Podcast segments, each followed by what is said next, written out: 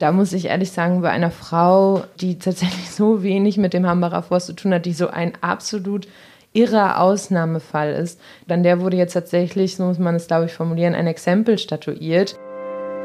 Hinter der Geschichte. Der wöchentliche Podcast für Freunde der Zeit. Herzlich willkommen, liebe Freundinnen und Freunde der Zeit, zu einer neuen Folge des Podcasts Hinter der Geschichte, in dem wir jede Woche hinter die Kulissen unserer spannendsten Recherchen blicken. Mein Name ist Caroline Würfel und ich möchte mich in dieser Woche mit meiner Kollegin Laura Zwirtnia über ihre Geschichte Die Frau ohne Namen in der aktuellen Ausgabe Nummer 15 unterhalten. Laura ist Redakteurin im Wirtschaftsressort der Zeit und erzählt in ihrem Stück die Geschichte einer 23 Jahre alten australischen Backpackerin, die nach einem Besuch im Hambacher Forst festgenommen und zu einer längeren Haftstrafe verurteilt wurde. Da Laura in Hamburg wohnt und in der Redaktion in Hamburg arbeitet und ich hier in Berlin, führen wir das Gespräch per Telefon und ähm, sind lustigerweise auch beide heute zu Hause. Hallo Laura. Hallo Caroline. Was hat dich an der Geschichte am meisten interessiert, beziehungsweise wann bist du eigentlich auf diesen Fall aufmerksam geworden? Ich habe mich im letzten Jahr ziemlich viel mit dem Hambacher Forst beschäftigt, weil ich mich im Wirtschaftsressort auch mit Klimapolitik und Energiewirtschaft beschäftige und habe dann immer auch mitbekommen, als ich im Forst war, dass es da eben diese eine Frau gibt, die, so sagten mir damals die Aktivisten, nur wegen Trommeln auf einem Kochtopf im Gefängnis sitzt. Und ich fand das immer schon sehr kurios. Und irgendwann habe ich einen Tweet gelesen von einer Unterstützerorganisation des Hambacher Forst. Und der hieß einfach nur, UP3 ist frei. Und ich wusste, dass diese Frau UP3 genannt wird.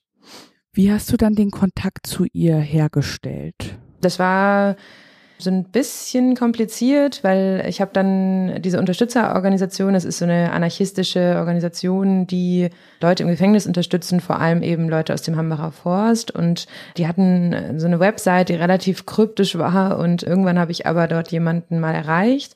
Und die haben dann gesagt, sie würden sie mal fragen. Und dann hat das tatsächlich geklappt nach einer Weile. Also ich habe dann auch nochmal wieder nachfragen müssen, aber irgendwann hat das dann geklappt, dass sie bereit war, sich zumindest mal anzuhören, was ich von ihr will. Kannst du mal beschreiben, wie diese erste Begegnung war und wo die stattgefunden hat? Das war tatsächlich ganz spannend, weil ich habe sie in Köln getroffen, in Köln-Ehrenfeld in einer WG und ich habe mir wirklich viel vorgestellt. Also gerade wenn man sonst so in der Besetzerszene oder so recherchiert, dann hat man ja schon so ein bestimmtes Bild von Leuten vor Augen, die vielleicht auch sehr politisch überzeugt sind. Oder wenn jetzt jemand aus dem Gefängnis gekommen ist, vielleicht auch erstmal ein sehr ernster Mensch war. Und dann habe ich sie getroffen in der WG-Küche. Und es war eigentlich wie so ein Treffen unter Erasmus-Studenten. Sie und ein paar Freunde haben da Pancakes gebacken. Sie hat die ganze Zeit gekichert, sah auch einfach aus wie eine junge Studentin Studentin, vielleicht sogar wie eine Schülerin mit so pinken Piercings in den Wangen und ja, irgendwie eigentlich mehr, mehr wie ein, wie ein junges Mädchen sogar fast, als jetzt so eine verurteilte Straftäterin. UP3, wie du sie ja dann auch in deinem Artikel nennst, saß ja dann tatsächlich in Haft, vor allen Dingen, weil sie ihren Namen eben sozusagen nicht gesagt hat, beziehungsweise preisgegeben hat. Anders als die anderen sozusagen Aktivisten, die mit ihr festgenommen wurden, die ja dann nach ein paar Monaten auch schon wieder freigelassen wurden. Das Tolle finde ich an dem Text ist, wie du diese Grauzone beschreibst, beziehungsweise diesen Raum zwischen, da sitzt eine junge Frau aus Australien, die eigentlich überhaupt gar nicht weiß, was sie vom Leben will, die abenteuerlustig ist, die dann in den Hambacher Forst kommt, um einfach mal zu gucken, was diese Aktivisten da machen, dann in Haftstrafe kommt und ja eigentlich erst so richtig dort politisiert wird, oder? Und man eigentlich gar nicht so genau weiß, wie ernst meint die das. Und ich finde, das bleibt ja eigentlich, ja, diese Frage ist ja so die Frage, die sich so durch diesen Text auch zieht. Ja, also ich glaube, ich muss erstmal kurz erklären zu diesem Namen UP3 nochmal. Also die Hambacher Forstaktivisten, viele von denen die auch gerade die, die da wirklich leben und die Bäume besetzt haben, die entscheiden sich dazu, ihre Namen nicht preiszugeben, ganz oft. Also die verkleben sich auch die Finger mit Sekundenkleber öfter mal, damit man keine Abdrücke nehmen kann. Das hat so ganz unterschiedliche Gründe. Also manche auch einfach, glaube ich, weil sie einer Strafe entgehen wollen oder andere eben, weil sie das aus politischen Gründen machen, aus Prinzip.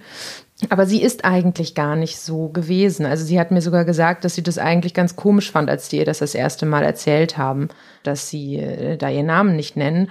Und ähm, sie hat dann, sagte sie mir, in diesem Moment, als sie festgenommen wurde, hat sie das entschieden. Und zwar vor allem aus Solidarität zu ihren Freunden. Also sie hat eben in diesem Wald, in dem sie, in den sie ja eigentlich so als ja, als Touristin gekommen ist, die sich das mal angucken wollte, hat sie habe ich das Gefühl gehabt, so eine Welt gefunden, in der sie sich unglaublich angenommen gefühlt hat und vielleicht auch so zum ersten Mal im Leben richtig zugehörig. Weil das ist ja im Hambacher Forst so, ja, zumindest die Einstellung vieler Leute, dass jeder so sein kann, wie er will. Und so hat sie sich, glaube ich, dort auch gefühlt und hat dann eben ohne wirklich das, ja, den ganzen Konflikt zu kennen, gesagt, nee, ich bin da jetzt solidarisch mit meinen Freunden. Und im Gefängnis haben dann irgendwann diese Freunde das nicht mehr ausgehalten. Sie sagt auch heute, dass sie nicht böse auf die ist oder so. Ähm, das war, glaube ich, auch teilweise wirklich aus psychischen Problemen, weil das einfach natürlich ziemlich ähm, hart ist, in so einem Gefängnis zu sitzen, auch hier in Deutschland. Aber sie hat immer weiter durchgehalten und sie meinte auch zu mir, es gab auch nie den Moment, wo sie gesagt hat, ähm, nö, ich lasse das jetzt, sondern sie hätte, sie wäre immer eigentlich eher immer wütender geworden im Gefängnis, weil eben mit ihr so umgegangen worden ist. Also sie sieht das als Unrecht an und findet es einfach nicht in Ordnung, dass das passieren kann und hat dann eben gesagt, nee, und ich glaube, das spricht eigentlich so ein bisschen für diese Frau. Es ist eine sehr spontane Person, die aber scheinbar irgendwie Ungerechtigkeit ist so ein Thema, was sie umtreibt und da war sie dann einfach stur und so stur, dass man es teilweise auch wirklich von außen einfach schlecht verstehen kann. Ich habe mich dann gefragt, du schreibst in dem Text, dass ihre Mutter dann eigentlich kurz nachdem sie festgenommen wird, äh, kontaktiert wird, beziehungsweise erfährt, dass die Tochter in Untersuchungshaft sitzt. Inwieweit hat da eigentlich auch ein Land wie Australien oder die Mutter hätte da, haben die sich eigentlich eingemischt in dieses Verfahren? Die Mutter, das ist so ein schwieriger Fall. Also sie spricht auch nicht sehr gerne über ihre Familie. Ich glaube, ihre Familie ist nicht sehr glücklich mit dem, was sie gemacht hat. Das hat sie mir mal gesagt. Ihre, sie hat ihrer Familie auch überhaupt nicht gesagt, das habe ich, glaube ich, gar nicht mehr in den Text geschrieben. Sie hat ihrer Familie auch gar nicht gesagt, dass sie nach Deutschland fliegt. Sie hat gesagt, ich fahre campen in den Norden. Und dann sagte sie zu mir, das stimmt ja auch irgendwie.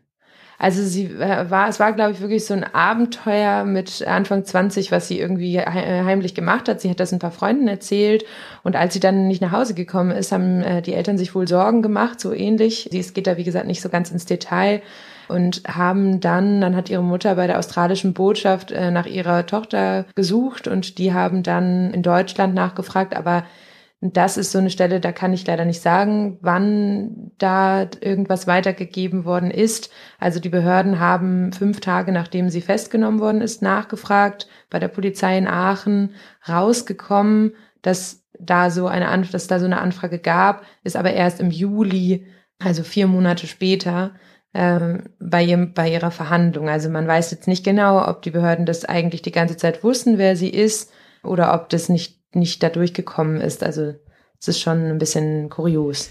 Die Behörden, die spielen ja auch eine große Rolle, vor allen Dingen die Aachener Polizei. Du beschreibst in dem Text, dass die ja auch Zeugenaussagen machen, ähm, beziehungsweise als Zeuginnen und Zeugen vorgeladen werden ähm, und dass es da ja aber auch von Seiten der Polizisten und Polizistinnen Ungereimtheiten gibt. Inwieweit konntest du denen sprechen für die Recherche? Mit den Polizisten, mit den Zeugen selber konnte ich nicht sprechen. Also sie waren ja da an dem Morgen. Die haben auch ihre Aussagen da alle nacheinander gemacht. Gibt auch, also die haben ja natürlich auch in der alten Verhandlung gesprochen und vor Gericht hatte ich aber den Eindruck, der Verteidiger hat ihnen auch ganz viele andere Fragen noch gestellt. Also manche konnten sich auch, glaube ich, tatsächlich schlechter erinnern, weil das jetzt ja nun mal auch schon ein Jahr her ist. Aber sie haben sich teilweise auch widersprochen. Also ganz auffällig fand ich die eine Zeugin, die damals in der ersten Verurteilung, sie wurde ja schon mal verurteilt zu neun Monaten ohne Bewährung. Das muss man auch sagen, da war schon ihr Name bekannt und sie hatte keine Vorstrafen und hat, wie gesagt, eben auch nicht so viel gemacht, hat sie ja neun Monate ohne Bewährung bekommen. Und das war eben diese Hauptbelastungszeugin, die dann jetzt auch wieder gesprochen hat. Und die hat zum Beispiel in diesem Verfahren gesagt, dass die Frau, die sie erkannt haben will, ganz sicher einen grauen Schal getragen hat. Und es gibt ein Video und auch Fotos, wo man UP3 sieht und da hat sie ein, ein weißes Halstuch an. Also das hat mich schon dann überrascht. Genau, und auch ein anderer Zeuge, der sich dann erinnert haben, er hat sie nicht mal selbst gesehen, aber Kollegen hätten sie ihm ganz deutlich beschrieben und es sei auf jeden Fall die Angeklagte, die jetzt hier sitzt im Raum, die Täterin, die geworfen haben soll, aber er konnte sich nicht mal an die Kollegen erinnern, die das ihm beschrieben haben wollen. Also das hat mich schon, muss ich sagen, überrascht. Ich weiß jetzt nicht, ich will jetzt niemandem Lügen oder so unterstellen, aber es war einfach ähm, kurios der Hambacher Forst, das ist ja eigentlich wie so ein Brennglas für einen sozusagen Konflikt, der immer mehr eskaliert ist zwischen Umweltaktivisten und dem Staat. Wie positioniert man sich da als Journalistin? Ich fand das meistens eigentlich ganz gut, wenn ich von beiden Seiten kritische Leserbriefe bekommen habe, muss ich sagen, im letzten Jahr. Also ich finde das ganz schwierig, wenn man bei einem Konflikt, wo es wirklich relativ schwierig ist, genau zu wissen, was da los ist, sich so stark auf eine Seite schlägt. Also ich war ja auch öfter im, im Hambacher Forst. Ich habe auch lange in Köln gelebt und kenne Leute, die, die sich damit ziemlich gut auskennen. Und ich finde, da muss man auch ehrlich sein zu sagen, dass es gar nicht unbedingt immer so klar ist, was da passiert. Also auf beiden Seiten.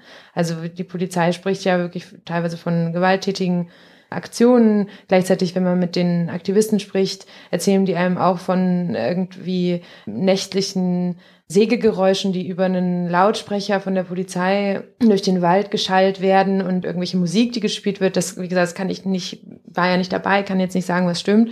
Aber ich glaube, es ist ziemlich wichtig, da eine nötige Distanz zu beiden Seiten zu haben und eben auch nicht automatisch immer davon auszugehen, dass jetzt die Behörden die Wahrheit sagen, aber eben auch bei den Aktivisten würde ich jetzt auch nicht immer sagen, es ist alles immer nur toll und richtig. Du hast gerade gesagt, du warst selbst häufiger im Hambacher Forst. Wie einfach ist das, wenn man nicht als Aktivistin oder eben wie die Australierin als Neugierige dazukommt, als Journalistin da Zugang zu bekommen? Ähm, sind die Menschen dann da offen oder ja, wie kompliziert war das eigentlich, da Gesprächspartner auch zu finden? Im letzten Jahr fand ich das tatsächlich ziemlich überraschend, wie einfach das ist. Also die waren sehr freundlich. Äh, die hatten ein total gutes Presseteam. Ich glaube, das hat auch viel damit zu tun, warum dann darüber auch viel berichtet worden ist und auch viele Innensichten ähm, die Leute bekommen haben. Also das war jetzt ganz anders, als ich das sonst teilweise aus Besetzerszenen oder sowas kenne. Ich fand das eigentlich meistens sehr nett, wenn man dorthin gekommen ist.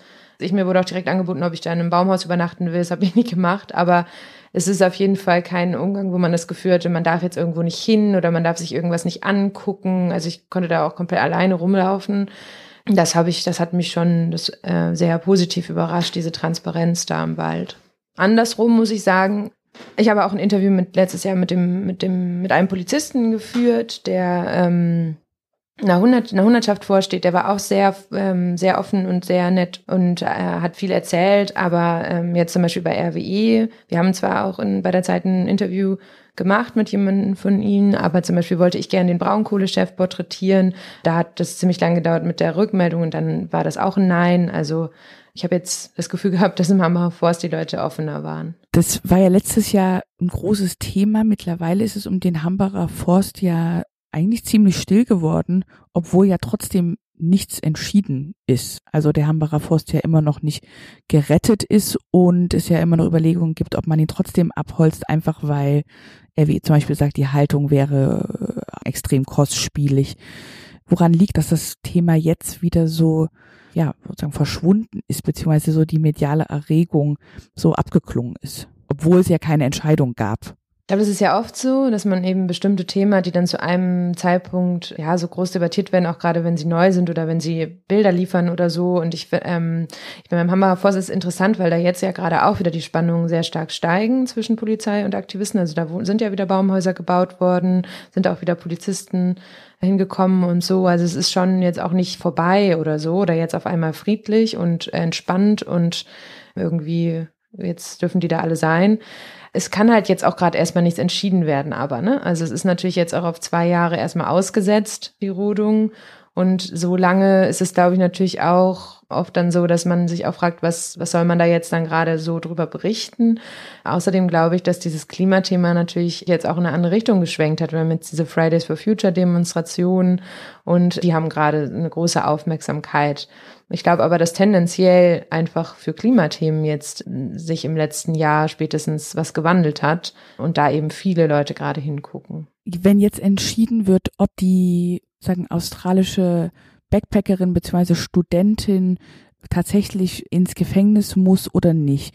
Du schreibst ja auch selber, dass sie so eine hohe Haftstrafe ohne Bewährung bekommen hat, könnte ja, und das stand ja auch in einem Urteil, tatsächlich auch ein Exempel machen, um natürlich äh, abschreckend auch gegenüber anderen Aktivisten zu werden. Fridays for Future gab es zu diesem Zeitpunkt noch nicht. Inwieweit glaubst du, könnte diese sagen, Freitage auch das Urteil jetzt beeinflussen? Da würde ich jetzt erstmal sagen, ich glaube, dass ich habe das Vertrauen in, in die Gerichte, ähm, dass die auch mög möglichst unabhängig versuchen, zumindest zu urteilen. Also ich war ehrlich gesagt eher überrascht von dem Urteil, was sie bekommen hat. Also da steht ja tatsächlich drin, die anstehende Rodung des Hambacher Forstes im Oktober lässt Schlimmes befürchten. Es bedarf daher eines deutlichen Signals, dass der Rechtsstaat nicht gewillt ist, solches Verhalten zu dulden.